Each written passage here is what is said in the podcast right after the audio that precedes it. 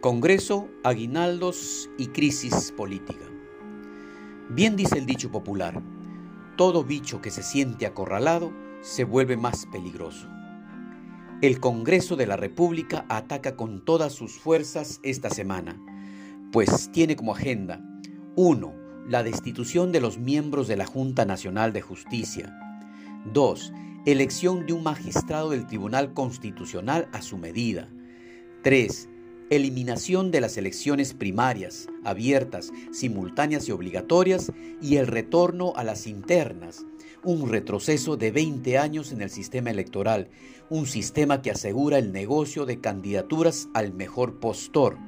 4. Debilitamiento de la colaboración eficaz para favorecer a los corruptos. 5. Debilitamiento de la ley de extinción de dominio, también para favorecer a los corruptos.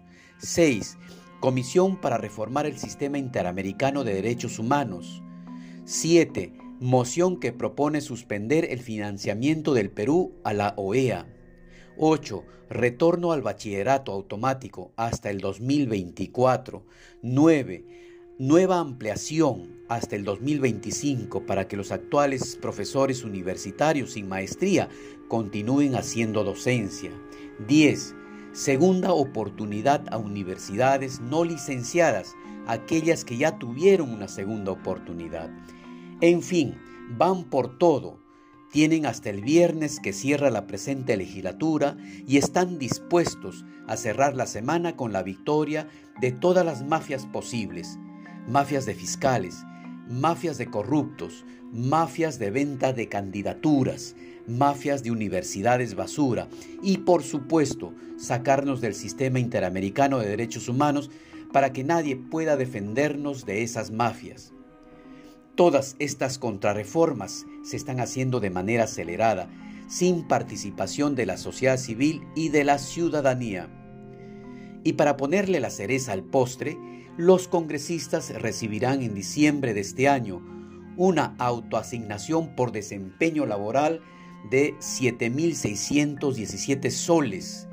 Por semana de representación 2.800, un aguinaldo navideño que se divide en gratificación y tarjeta electrónica de 17.000 soles, más su sueldo de 15.600, una suma total de 43.117.20 soles.